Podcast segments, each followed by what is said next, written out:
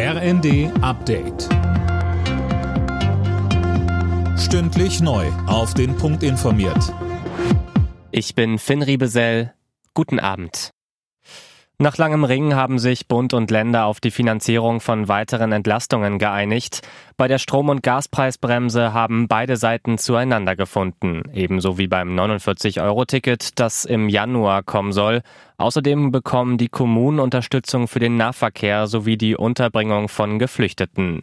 Dazu Bundeskanzler Scholz. Es ist so, dass wir auch noch weitere 1,5 Milliarden für dieses Jahr mobilisieren werden, um ukrainische und andere Flüchtlinge vor Ort zu unterstützen. Wir haben uns darüber hinaus verständigt, das nochmal für das nächste Jahr zu machen mit weiteren 1,5 Milliarden Euro. Das ist eine gute Verständigung, die uns in die Lage versetzt, die Aufgaben zu bewältigen, vor denen wir alle in dieser Hinsicht stehen. Die Ampel hat die Einmalzahlung für Gaskunden auf den Weg gebracht. Bei Privathaushalten und kleinen Unternehmen übernimmt der Bund den Dezemberabschlag.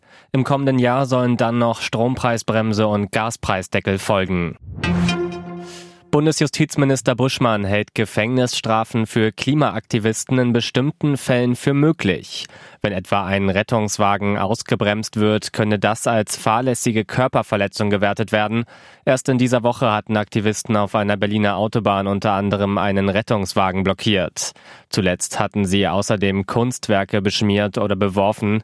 Buschmann sagte, Demonstrieren gehört zum demokratischen Rechtsstaat. Aber auch ein guter Zweck heiligt nicht alle Mittel. Wer Kulturschätze gefährdet oder beschädigt, wer sogar Leben und Leib anderer Menschen gefährdet, überschreitet die Grenzen des akzeptablen Protests. Wer so etwas tut, tut auch seinem Anliegen einen Bärendienst.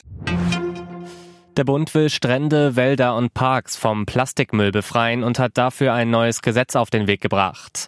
Hersteller von Einwegplastik sollen demnach eine jährliche Abgabe zahlen und sich so an den Kosten für die Beseitigung beteiligen. Alle Nachrichten auf rnd.de